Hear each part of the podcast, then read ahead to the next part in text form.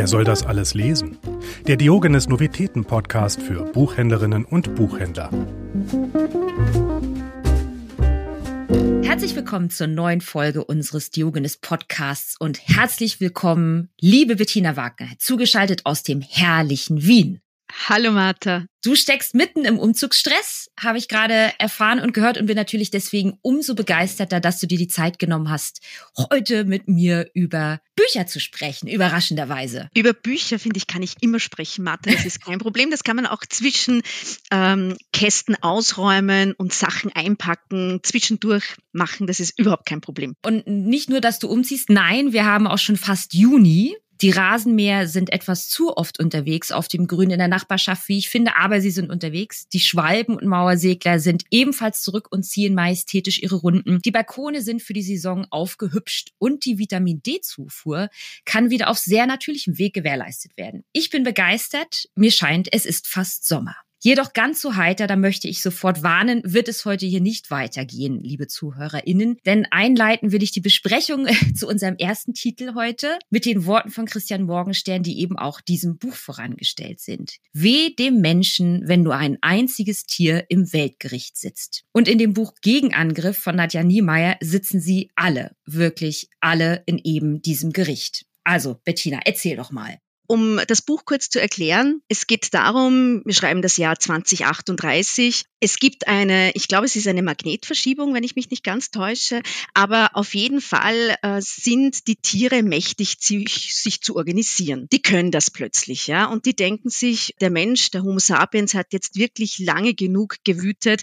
Es wird Zeit, dass der wegkommt. Man darf sich das jetzt nicht unbedingt so vorstellen, dass äh, die ganzen Hunde ihre Härchen auffressen oder oder äh, die Katzen auf einmal äh, zu Löwen mutieren. Nein, die machen das eigentlich auf eine sehr diffizile Art und Weise, weil sie den Homo sapiens mit den eigenen Waffen schlagen. Die organisieren sich wirklich sehr lässig, weil sie zuerst einmal so ein Projekt haben auf einer Insel, um auszuprobieren, ob das überhaupt funktioniert. Auf dieser Insel hat sich ein, ja, ein windiger Hotel, Hotelier, ein, ein superklasses Naturresort erschaffen, dass er so irgendwie auspreist, dass da Biologen Forschungen begehen dürfen. Fakt ist, dass da eigentlich nur die Reichen und die Schönen hinfahren in dieses Retreat. Und die am Ende dann auch noch kodiert in der Handtasche mit nach Hause nehmen. So ist es, genau. ja, ja. Und da denken sich die Tiere, wow, da beginnen wir, das probieren wir mal, ja. Und die denken sich einfach, diese ganzen Tiere, alle Spinnen, alle Schlangen, Mäuse, kommen mal einfach aus ihren Erdlöchern raus und marschieren in dieses Hotel. Was passiert da? Naja, man kann sich vorstellen, was da passiert.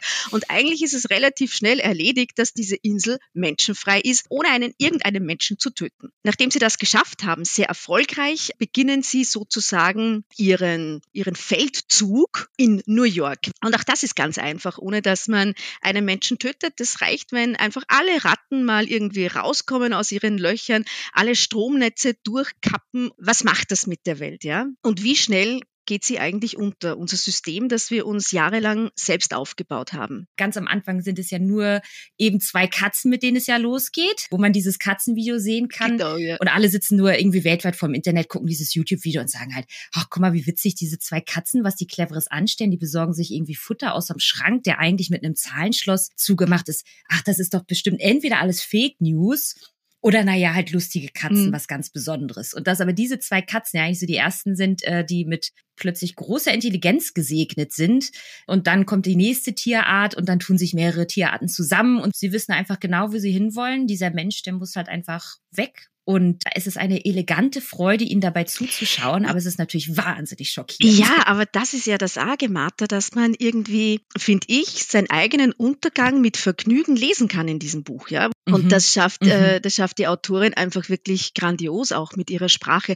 Ich meine auch dieses Kapitel, wo eigentlich ein ganzes Kapitel über Seiten nur Tiere beschrieben werden, die in den letzten äh, 100 Jahren ausgerottet worden sind. Also ich meine, da, da kann man sich eigentlich nur schämen. Ja, das, das ist so. Man kann sich wirklich nur schämen und man kann, das schafft ja Nadja Niemeyer und vielleicht müssen wir das ganz kurz sagen. Ähm, also alles, was wir zu der Autorin sagen können, ist tatsächlich auch das, was eben vorne im Buch steht. Dort steht, Nadja Niemeyer heißt in Wirklichkeit anders. Sie hat sich für ein Pseudonym entschieden, um nicht an die Debatten teilnehmen zu müssen. Es ist ihr Ernst mit ihrem Anliegen und sie hat in diesem, sie hat diesem Buch nichts hinzuzufügen. Und äh, das ist auf diesen 170 Seiten sind es, glaube ich, muss man es am Ende sagen, äh, kann man der Autorin nur recht geben. Es gibt ihm wirklich nichts hinzuzufügen. Und wie sie es schafft, uns selber den Blick auf uns durch Tieres Augen sozusagen zu eröffnen. Also wenn zum Beispiel in diesen Szenen, äh, wo es darum geht, eigentlich die Ähnlichkeit zwischen Religion und Sport. Ich musste wirklich laut lachen beim Lesen. Oft leben die Menschen diesen Drang nach Wettbewerb in organisierter Form aus. Am intensivsten geschah das in zwei Bereichen, die sich in ihren Äußerungsformen nur schwer unterscheiden ließen. Religion und Sport. Zu beiden gehörten regelmäßige Pilgerfahrten an heilige Städten. Diese hatten oft weltweiten Charakter und ihre Rituale, wie zum Beispiel gemeinschaftliches Singen, wurden von Millionen rund um den Globus an den Bildschirm verfolgt herrlich. Jedenfalls eine meiner ja. Lieblingsszenen in ja. diesem Buch. Jetzt, ich muss natürlich zu meiner Entscheidungsfrage kommen, dramatischerweise. Weil es eben einfach diese schockierend vielen wunderbaren, aber eben leider bereits ausgestorbenen Tiere gibt in diesem Buch. Muss ich jetzt einfach zwei von meinen Lieblingstieren auswählen und dich fragen, welches davon dieses Buch für dich ist? Ja, es, es war nicht leicht. Ich konnte mich kaum entscheiden, weil sie alle sehr süße und schöne Namen haben. Aber ich habe mich entschieden für den Wüsten Langnasenbeutler oder kleiner Pseudo-Schaufelstör. Der Wüsten-Langnasenbeutler. Ja, ich finde den perfekt, weil der Wüsten-Langnasenbeutler, der könnte irrsinnig groß sein, eine Riesennase haben, äh, voll flauschig sein oder eben genau das Gegenteil. Und es lässt auch viele Interpretationen offen. Es lädt zum Denken und zum Nachdenken ein, zum Fantasieren. Und das ist alles auch in diesem Buch drinnen. Also entscheide ich mich für dieses ähm, süße Tier und muss dann gleich googeln, wie der wirklich ausgesehen hat. Ich sag's nochmal für alle, Wüstenlangnasenbeutler. Ja, und auch wenn die Antwort hier natürlich schon wirklich sehr nahe liegt, denn wir haben es ja schon gesagt, denn wirklich jeder verflucht jeder muss dieses Buch lesen, will ich natürlich trotzdem fragen, wem würdest du deinen Gegenangriff besonders dringlich ans Herz legen, Bettina? Ich glaube, wirklich viel Publikum kann man da bei den jungen Leuten suchen, äh, weil junge Leute schon also die zumindest ich kenne, äh, sehr viel nachdenken, was sie besser machen können, damit der Planet eben noch länger bewohnbar ist, auch für den Homo sapiens, nicht nur für Tiere. Daher würde ich da auf jeden Fall ansetzen bei den wirklich Jungen. Das kann man auch, das kann man auch wirklich 15-Jährigen schon geben zum Lesen. Mhm. Aber ich mhm. will es jetzt nicht einschränken, ja. Aber ich glaube, das ist schon eher das Publikum. Die die Zukunft halt die, noch mehr in die der die Hand Zukunft halten. noch vor sich haben.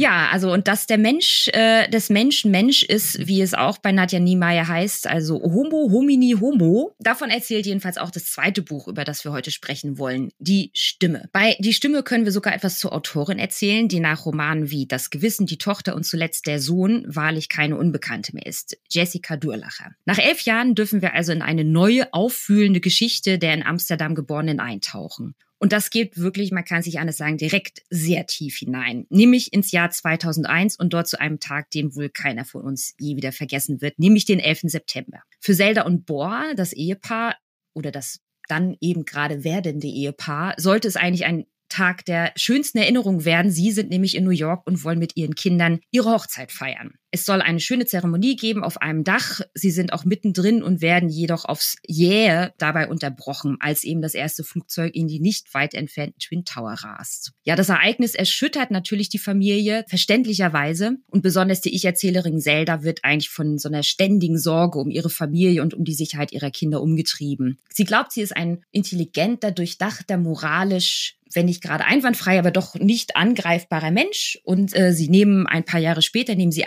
Amal Mal, ähm, die aus Somalien in die Niederlande geflüchtet ist, äh, bei sich in der Familie auf als Nanny die erfüllt das Haus des auch etwas in die Routine geratenen Ehepaars äh, mit Leben. Ja, schnell entdecken sie eben die unglaubliche Stimme von dieser Amal und mit ihrem Einverständnis melden sie sie eben bei die Stimme an. Ich würde sagen, das ist so ein bisschen was wie Voice of Germany. Ja, und sie wissen eigentlich im Prinzip gar nicht so recht, was ihnen geschieht äh, und ahnen gar nicht, was das für Veränderungen und eben auch Gefahren mit sich bringen wird, diese Anmeldung. Denn als sie bei ihrem ersten großen Auftritt nämlich ihre traditionelle muslimische Bekleidung vor laufender Kamera abnimmt und sich wirklich mehr als deutlich eindeutig gegen die Unterdrückung der Frau im Islam ausspricht, bricht wirklich über ihn so ein bisschen die Hölle herein. Schnell werden Drohungen laut, eine Fatwa wird ausgesprochen und wirklich niemand ist mehr sicher, eben selbst in den aufgeklärten Niederlanden nicht. Bettina, wie ging es dir denn mit der Zelda, mit der Ich-Erzählerin? Konntest du ihre Ängste nachvollziehen? Ja, die Zelda, finde ich, ist eine sehr moderne Frau. Sie ist ja auch Psychologin, aber sie hat natürlich auch so ein bisschen, finde ich, ihren, ihren, ihren schwarzen, toten Winkel, ja. Die Mutter-Sohn-Beziehung ist auch eine ganz starke Geschichte in dem Roman, weil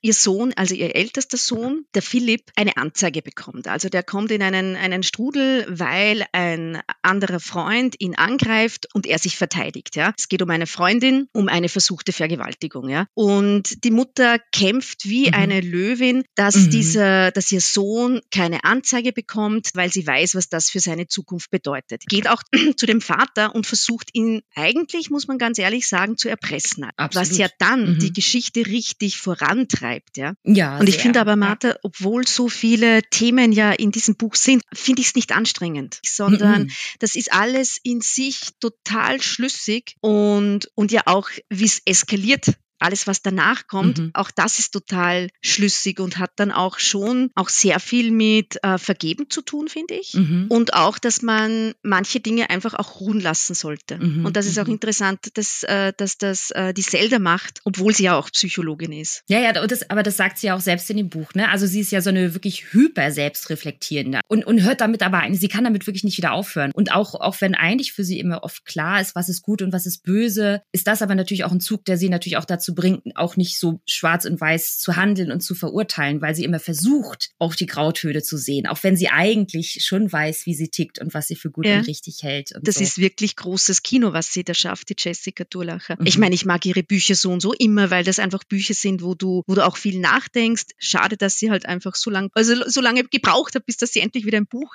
geschrieben hat. Aber jetzt haben wir ein neues da. Aber nun habe ich natürlich an dich die Frage, welche Stimme hat denn die Stimme für dich, Bettina? Ist es die Stimme einer Jazzsängerin oder einer Opernsängerin? Es ist die Opernsängerin. Es ist ein, wirklich eine große, eine große Bühne, großes Kino, große Diva, schöne Kleider. Es ist definitiv die, die Riesenbühne.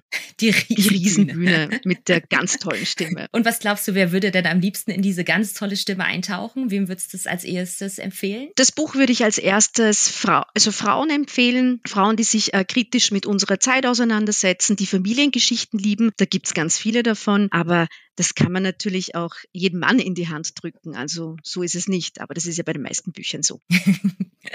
da gebe ich dir recht. Aber da bin ich gespannt, ähm, welchen Autor, welche Autorin du dann jetzt uns mit deinem Lieblingsschmöker und Worstseller des Tages und des Monats überraschst. Ja, Schmöker ist genau das richtige Wort, weil ich habe mir ein Buch ausgesucht, das wirklich perfekt für einen Urlaub äh, ist. Es hat 679 Seiten, da kann man schon mal zwei Tage am Strand liegen. Und es ist ein Buch, das jetzt nicht unbedingt der Worstseller schlechthin ist, aber ich finde, dieses Buch sollten noch viel, viel, viel mehr Menschen lesen.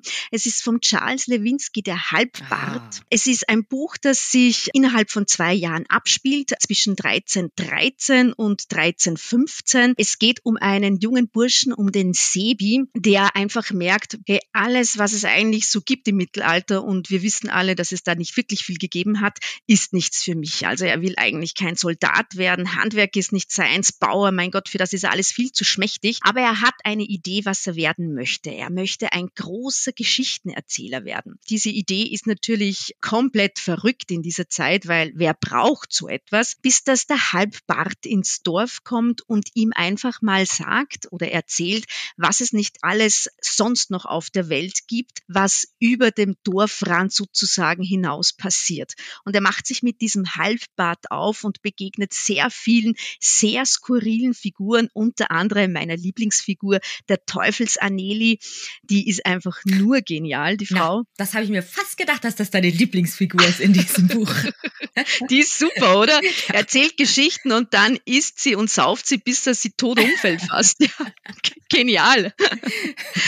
Und, und das erzählt das Buch, wie Sevi sozusagen seinen Weg findet und wie er vielleicht wirklich dann Geschichtenerzähler wird. Und es ist großes, großes Kopfkino. Ja, nicht nur das. Ich warte auch dringlich irgendwie auf eine Verfilmung. Ja. Obwohl ich da auch sagen würde, der, der so, nee, kein Film kann niemals so gut sein wie dieses Buch. Nein, aber das könnte auch eine total lässige Serie sein, finde ich. Weiß ich, ja. Wir haben, wir haben gute Ideen heute. Ja. Äh, vielen Dank, liebe Bettina, für diesen tollen Tipp, aber überhaupt. Wir haben heute doch einige Welten untergehen lassen, aber andere sind auch neu auferstanden, würde ich denken. Vielen Dank auch natürlich an unsere ZuhörerInnen. Wer heute zum ersten Mal dabei gewesen ist, dem sei versichert, es geht nicht jeden Monat so zu und her. Ob auch manchmal noch heiterer oder noch brutaler. Also am besten abonniert uns doch irgendwo dort, wo es Podcasts gibt und schreibt uns aber natürlich auch an podcast.diogenes.ch. Ansonsten bleibt mir nur zu sagen, herzliche Grüße und Tschüss nach Wien. Ja, danke für die Einladung, war wieder lustig. Und natürlich, seid freundlich zueinander und zu den Tieren. Wer soll das alles lesen? Der Diogenes Novitäten Podcast. Abonniert uns jetzt überall, wo es Podcasts gibt. Für Fragen oder Feedback erreicht ihr uns unter podcast.diogenes.ch.